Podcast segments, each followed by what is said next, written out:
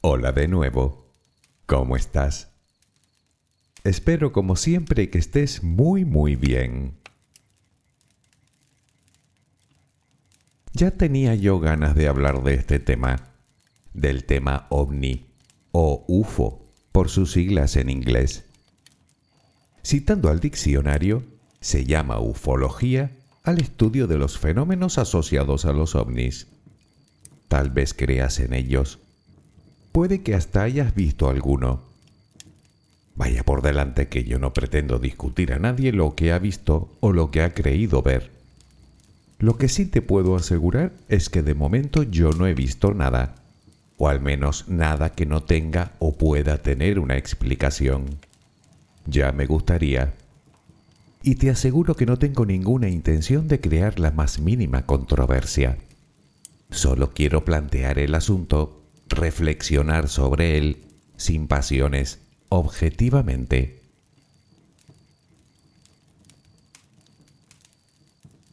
En cualquier caso, empecemos por dejar claro que ovni significa objeto volador no identificado. Solo eso. Quiero decir que su definición no dice nada de humanoides grises o verdes, según quien lo cuente, que vienen desde las Pléyades para controlarnos insertándonos implantes en el cerebro o algo así. Con historias como estas, entenderás que la ciencia se muestra reacia a estudiar el fenómeno en profundidad.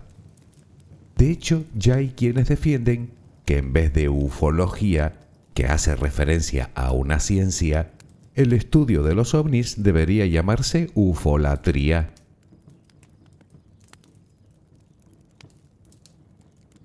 Pero hagamos la pregunta del millón. ¿Podrían existir los ovnis en el sentido de naves espaciales que llegan de otros mundos con seres obviamente inteligentes? O simplificando la pregunta, ¿nos visitan los alienígenas? Los científicos que estudian nuestra mente afirman categóricamente que sí que existen, pero solo en nuestro cerebro. Y siéndote sincero, resulta que entre más he profundizado en el tema, más tiendo a pensar que tienen razón. En toda esta historia, no sé, como que algo no encaja, o tal vez es que todo encaja demasiado bien.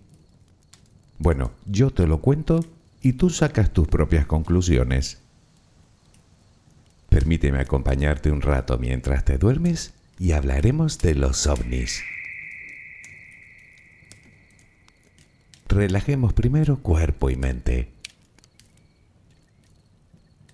Adquiere la posición que prefieras para dormir.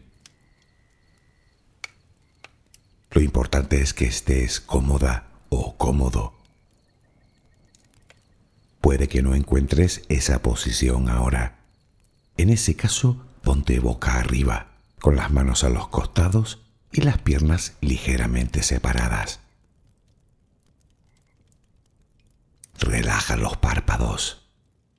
Intenta que no haya tensión en ellos. Primero realizaremos dos o tres respiraciones profundas, tomando el aire por la nariz y soltándolo por la boca. Hincha los pulmones y vacíalos. Inspira y suéltalo.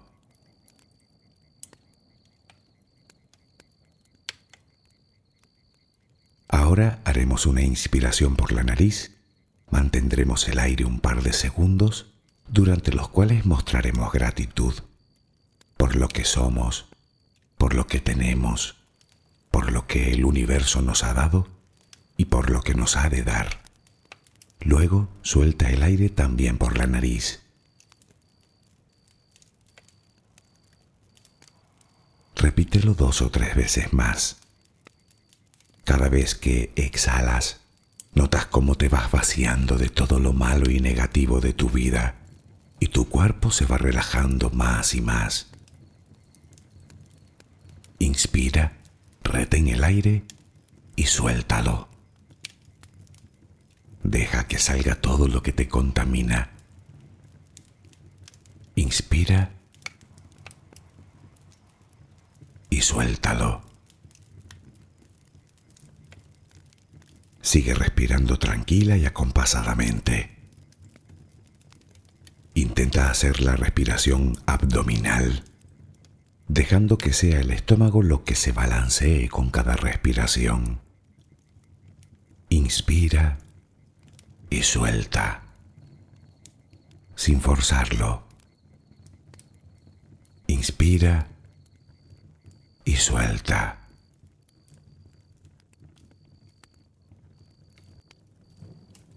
Ahora piensa en tus pies, apoyados sobre la cama. Notas cómo se van relajando cada vez más. El pie derecho, el pie izquierdo. Ambos quedan totalmente relajados.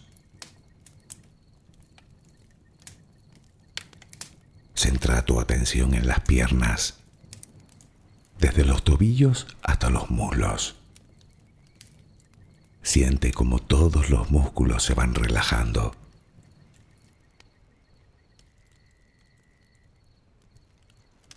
La pierna derecha queda completamente relajada. La pierna izquierda se relaja también. Notas como tus extremidades inferiores han quedado completamente relajadas.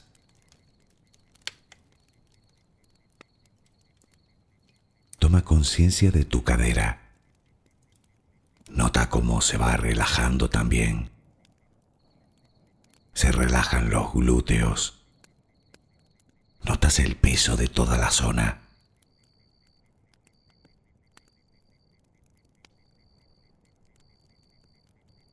Piensa ahora en tu abdomen y en cómo los músculos de esa zona se van relajando también. Nota el alivio con cada exhalación.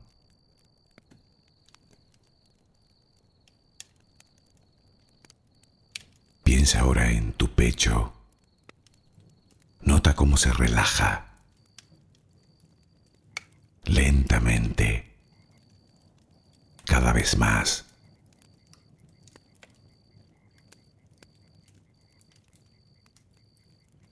Centra tu pensamiento ahora en tu espalda y en todos los músculos que la cubren, desde la cadera hasta el cuello. Sientes como poco a poco se van relajando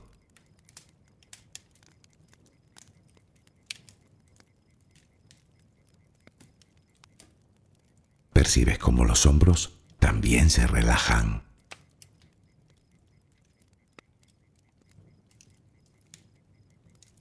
Tu brazo y antebrazo derecho, tu mano derecha, los dedos de esa mano. Nota el peso en su conjunto.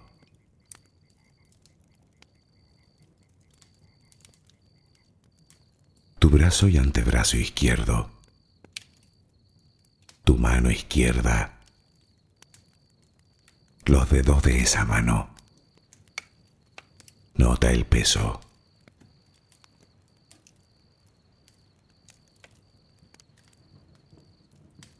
Dirige ahora tu atención al cuello. Piensa en él. Siente como todos los músculos se van relajando.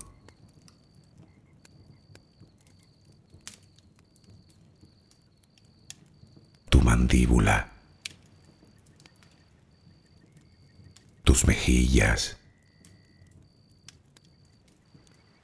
Tus párpados. Tu frente.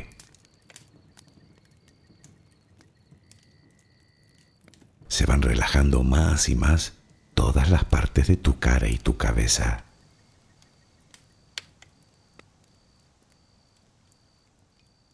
A cada instante sientes como tu cuerpo se va relajando más y más.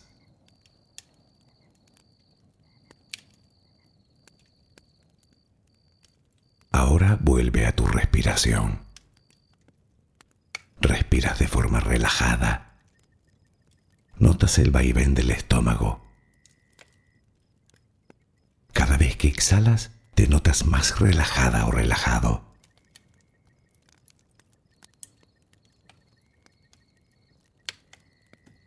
Ahora frente a ti aparece una luz.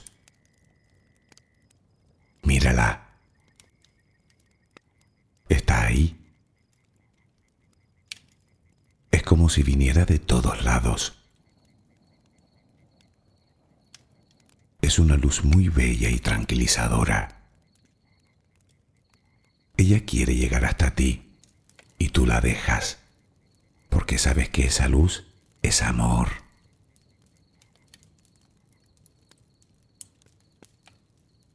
Notas cómo impregna cada parte de ti. Notas cómo atraviesa tu piel y comienza a llenarte por dentro. Sientes cómo te va llenando de paz, cómo te va llenando de tranquilidad, cómo te va llenando de amor.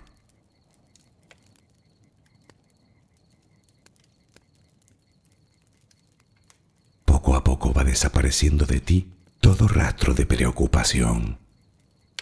Poco a poco, cada rincón oscuro de tu cuerpo se va llenando de esa suave luz. Sientes cómo te va purificando por dentro y por fuera.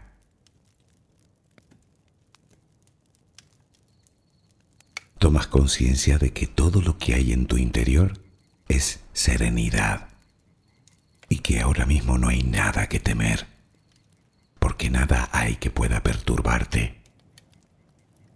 Tal es el poder de esa luz. La energía más poderosa del universo entra y sale de ti, te inunda, te protege, te enriquece, te purifica Intenta permanecer en esa sensación de paz, en ese baño de luz. Solo respira serenamente.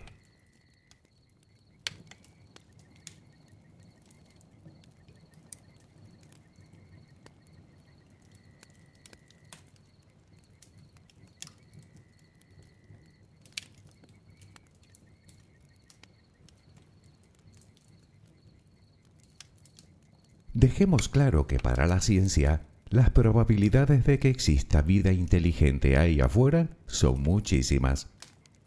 Es verdad que si nos ponemos a nosotros como ejemplo, somos el resultado de un sinfín de casualidades cósmicas, geológicas, climáticas, biológicas. Sin embargo, el universo es muy, muy grande y la cantidad de planetas similares al nuestro en los que podría prosperar la vida es enorme. Solo en nuestra galaxia se cuentan por millones. Así que por pura ley de probabilidades, bien podría haber sucedido algo parecido en algún otro lugar.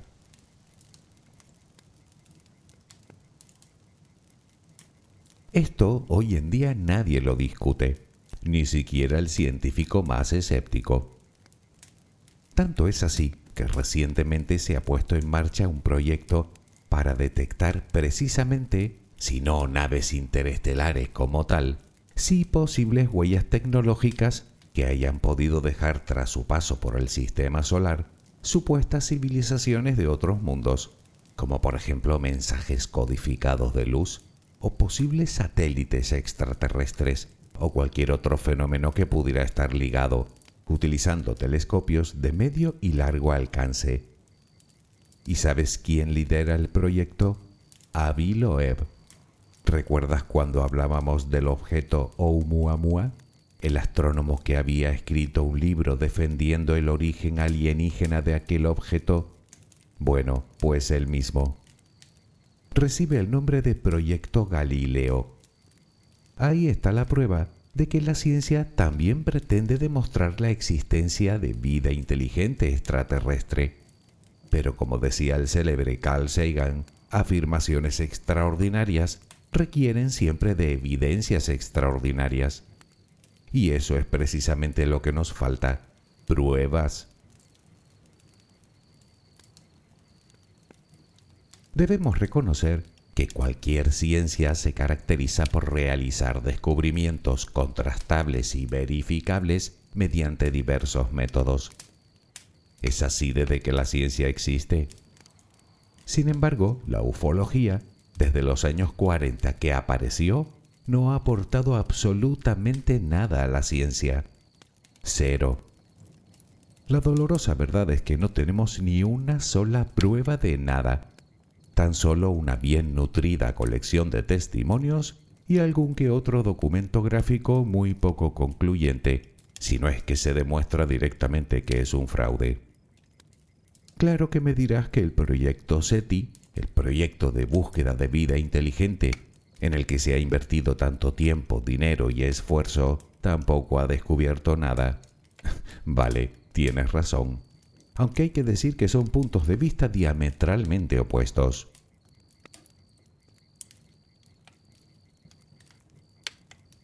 En cualquier caso me dirás que tantas personas que han visto ovnis no pueden estar equivocadas.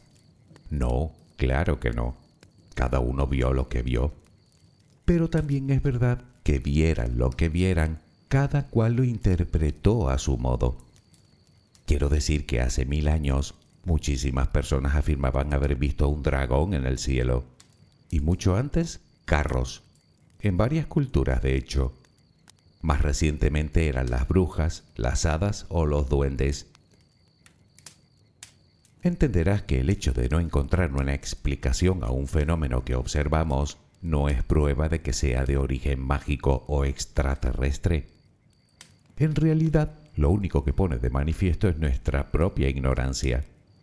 Como decía el astrónomo Donald Menzel, refiriéndose a los ovnis, en primer lugar, esos objetos sí están identificados, sabemos lo que son. En segundo lugar, en muchos casos no son volantes y por último, en la mayoría de los casos ni siquiera son objetos. Creo que lo mejor será empezar por el principio.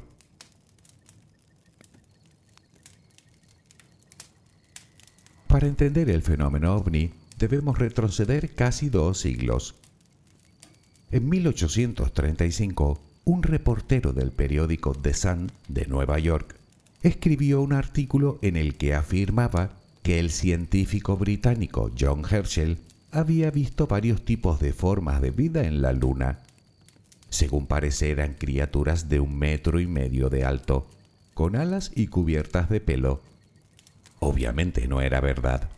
Fue lo que hoy llamamos una fake news. El periodista se amparaba en determinados datos veraces para dar verosimilitud a su historia, como la existencia del científico en cuestión o la revista de Ciencia y Filosofía de Londres, donde decía que se había publicado el estudio y que también existía. El periódico nunca se retractó de la noticia, aun sabiendo que todo había sido una gran mentira. Y no solo eso, sino que siguió insistiendo en la veracidad de la publicación.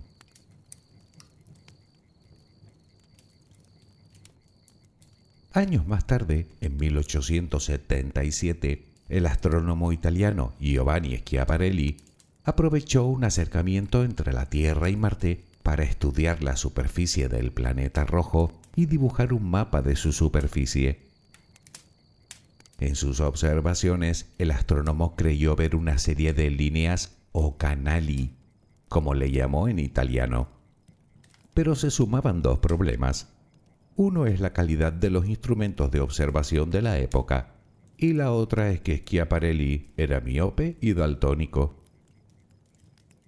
En la traducción de sus trabajos al inglés, la palabra canali fue traducida como canales, lo que implicaba que de algún modo eran estructuras artificiales.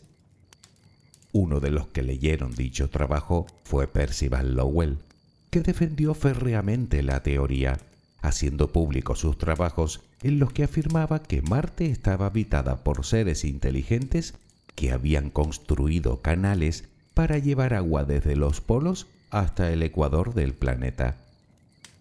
Toda esta creencia se fue extendiendo entre la población, disparando la imaginación de muchos creadores, como H.G. Wells, que escribió La Guerra de los Mundos, y de otros tantos escritores y cineastas que empezaron a escribir historias de seres venidos de otros mundos. Poco a poco la idea de los alienígenas fue calando en el imaginario colectivo. Así que la semilla estaba ya plantada.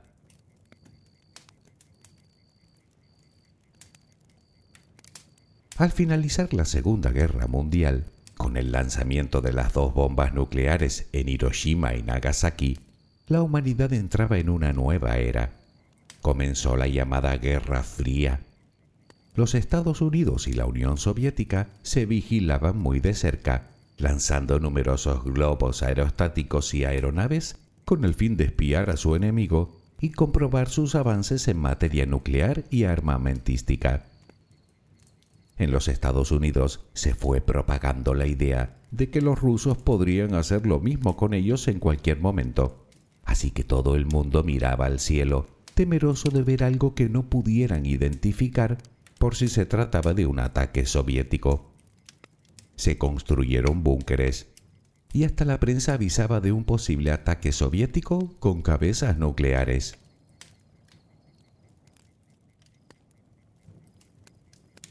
Poco después, en junio de 1947, se produce el primer avistamiento documentado. El piloto militar Kenneth Arnold informó de nueve objetos que volaban a una gran velocidad y de manera errática, describiéndolos como el plato de un pastel cortado por la mitad. Las fuerzas aéreas lo desmintió por considerarlo un espejismo, pero la prensa no que no solo se apresuró a hacerse eco de la noticia, sino que inventó el término platillo volante, afirmando taxativamente que los extraterrestres nos visitaban.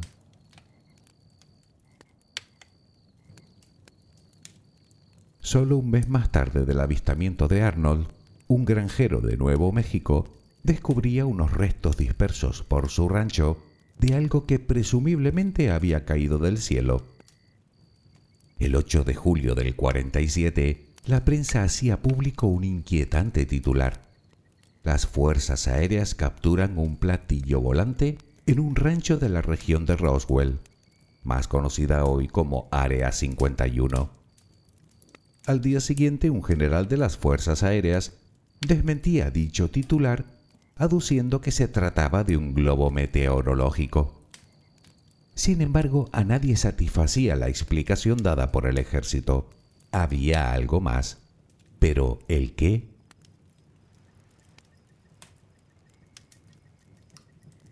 Las fuerzas aéreas sabían perfectamente lo que se había estrellado, y no era una nave alienígena, sino un globo de largo alcance y de alto secreto perteneciente al llamado Proyecto Mogul que consistía en un sistema de detección acústica de baja frecuencia creado para captar detonaciones nucleares soviéticas, algo que vinieron a revelar 50 años más tarde.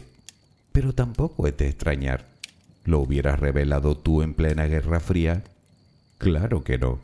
¿Prefieres que la gente se crea cualquier otra cosa, por disparatada que sea, a decir la verdad y revelar tu estrategia a tu enemigo?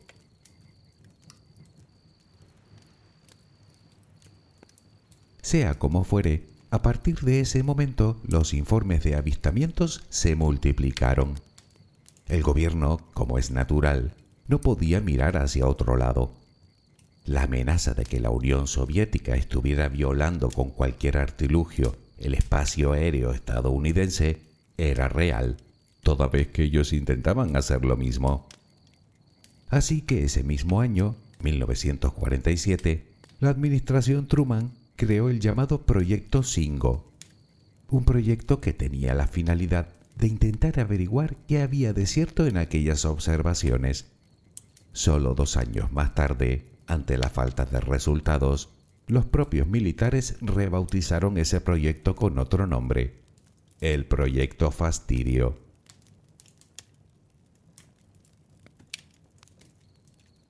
Años más tarde, en 1961, se publica la historia de la primera abducción alienígena. Los protagonistas, el matrimonio compuesto por Betty y Barney Hill.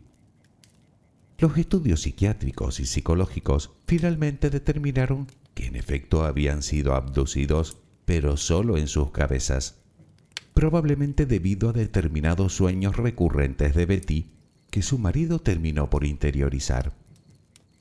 Aún así, los encuentros con naves extraterrestres y las abducciones se multiplicaron por mil, dando lugar a innumerables historias y teorías de la conspiración algunas de ellas verdaderamente estrafalarias. ¿Son todas ciertas? ¿Solo algunas? ¿Ninguna? Lo que sí parece evidente es que todas no pueden ser verdad, habida cuenta de las grandes diferencias entre versiones. Pero entonces...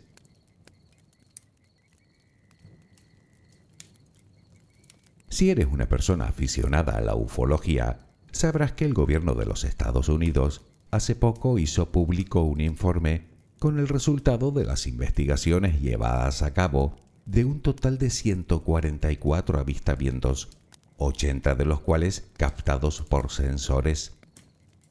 En realidad, ellos ya no los llaman ovnis, objetos voladores no identificados, sino fenómenos aéreos no identificados, o UAP, por sus siglas en inglés. Dicho informe pone de manifiesto sobre todo la inconsistencia de las versiones y los datos tan limitados sobre los que practicar cualquier tipo de investigación. Según reza en el documento, algunas observaciones podrían ser, y cito textualmente, el resultado de error de sensor, falsificación o percepción errónea del observador. Aunque también es verdad que solo pudieron identificar con certeza uno de los avistamientos, que resultó ser un globo desinflado. El resto permanece sin explicación. Pero, ¿significa eso que son naves alienígenas? Bueno, lo cierto es que el informe concluye sin ofrecer la más mínima evidencia de nada.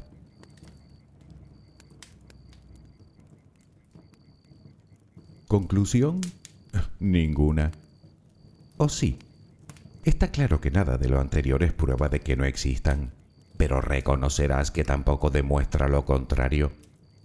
En cualquier caso, es sorprendente que todo empezara justamente en un momento tan tenso para la humanidad, y sobre todo para los Estados Unidos, de donde precisamente partió todo.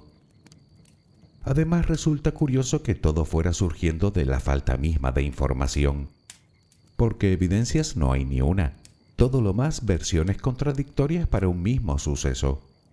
Y si no hay evidencias, ¿cómo es que existen tantas historias sobre eso? Por otro lado, también es llamativo que la ufología siempre haya ido justo por detrás de la ciencia ficción.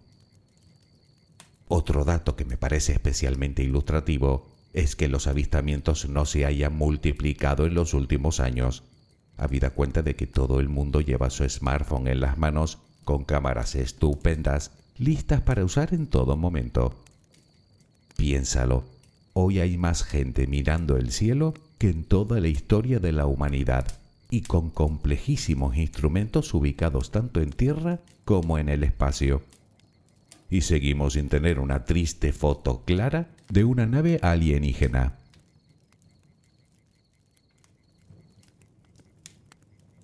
Claro que una cuestión que seguimos sin resolver es la cantidad de avistamientos detectados por cientos de personas. Bueno, por eso lo quieren llamar ufolatría. Me explico. Según la conclusión de varios estudios, la mayoría de avistamientos se dan en personas que muestran un deseo confeso de que lo que ven sea una nave extraterrestre.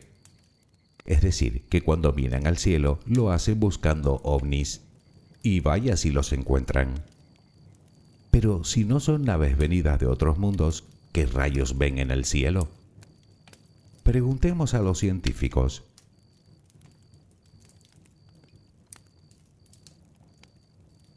Para los científicos, un ovni podría ser una mala interpretación de algún fenómeno ordinario, como un planeta o una estrella, aviones, satélites, globos meteorológicos, la inversión térmica o la calima pueden distorsionar la luz haciéndonos ver determinados objetos mayores de lo que son. Podrían ser también observaciones de fenómenos atmosféricos inusuales, como los llamados sprites. Los sprites son destellos intensos y fugaces que aparecen justo encima de las tormentas, a una distancia de entre 50 y 120 kilómetros de altura y que son causados por las descargas eléctricas.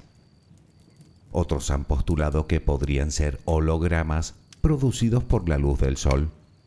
Una parte de los rayos de nuestra estrella son reflejados hacia la capa más alta de la atmósfera, que vuelve a reflejarlos hacia la Tierra y así sucesivamente, formando algo así como una figura tridimensional que debido a la rotación de la Tierra pasa ante nuestros ojos a toda velocidad. Pueden ser también rayos globulares, nubes orogénicas y hasta la luna ha sido confundida alguna vez con un platillo volante. Por ejemplo, hace muchos años hubo avistamientos en las Islas Canarias. Se veían en el mar. Mucha gente los vio, de noche, desde la costa. No eran naves extraterrestres, eran lanzamientos de misiles en unas maniobras militares de los Estados Unidos mar adentro.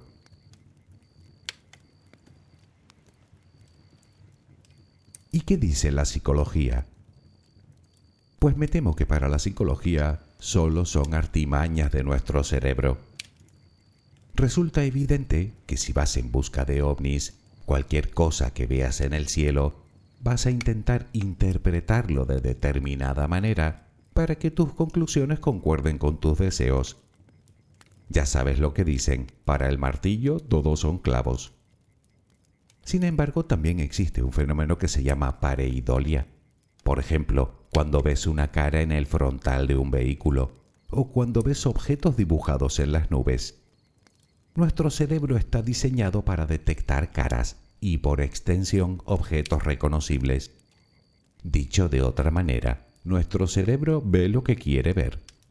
Así que adapta lo que está viendo para que concuerde con la imagen deseada.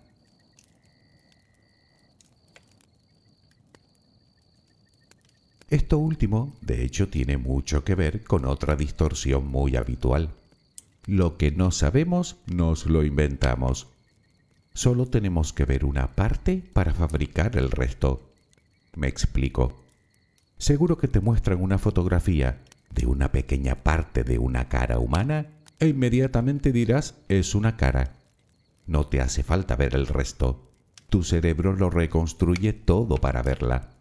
Y así con cualquier cosa que te sea conocida. Son atajos que utiliza el cerebro para interpretar y simplificar la realidad. Es eso lo que nos sucede cuando creemos que alguien nos oculta información, que creamos el resto por nuestra cuenta. Muchísimas personas están convencidas de que los gobiernos no dicen toda la verdad, así que la especulación está servida.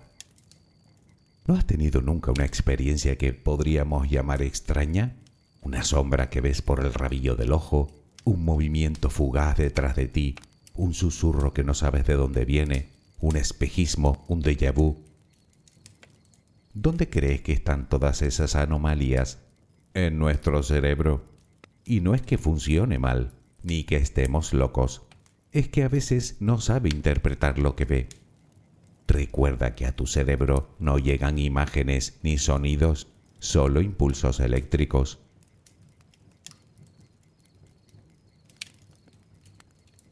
¿Y qué ocurre con las abducciones? Bueno, pues ese fenómeno también ha sido estudiado por diversos investigadores. Resulta que según un estudio existen varios pasos que pueden conducir a la creación de falsos recuerdos en aquellas personas que dicen haber sido objeto de abducciones. Para empezar, esas personas están dispuestas a creer ciegamente que determinadas experiencias, como la amnesia o la parálisis, son signos de abducción. Los que buscan terapeutas intentan que quien les atiende esté familiarizado o familiarizada con las abducciones. Otro dato importante es que no tienden a buscar otra explicación y además suelen adoptar el rol de víctima, ante lo que consideran una violación de sus derechos. Y por cierto, jamás se ha encontrado implante alguno en el cuerpo de nadie, o marca que no pudiera ser explicada de una manera completamente natural. Nada de nada.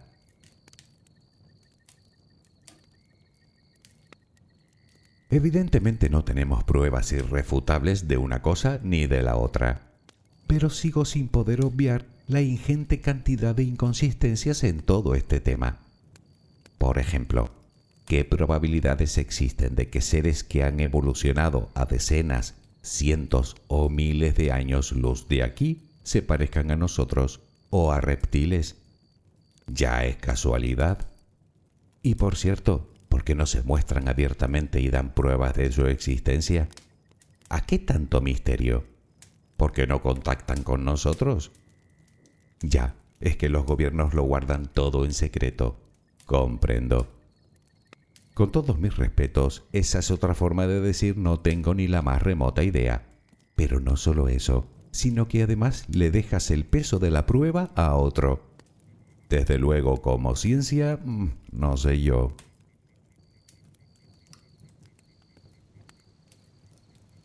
El célebre astrónomo y divulgador Neil Tyson hacía una reflexión no hace mucho muy interesante que resumiéndolo mucho decía más o menos así. Nuestro pariente más cercano, evolutivamente hablando, son los chimpancés.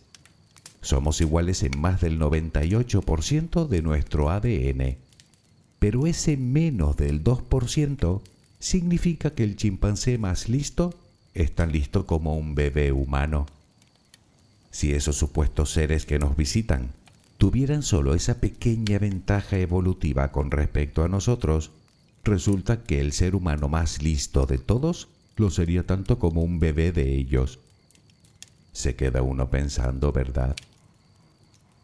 Todo lo cual hace que me haga una pregunta que lleva rondando en mi cabeza desde que empecé. Verás, piensa en el número de libros que se han editado hablando de esto mismo. ¿Cuántos pueden ser? ¿Miles? Como mínimo. A eso suma documentales, programas de televisión. Bien, allá va mi pregunta. ¿De verdad se puede decir tanto partiendo de tan poco? Ya, claro, echándole mucha imaginación al asunto. Ahí quería yo llegar.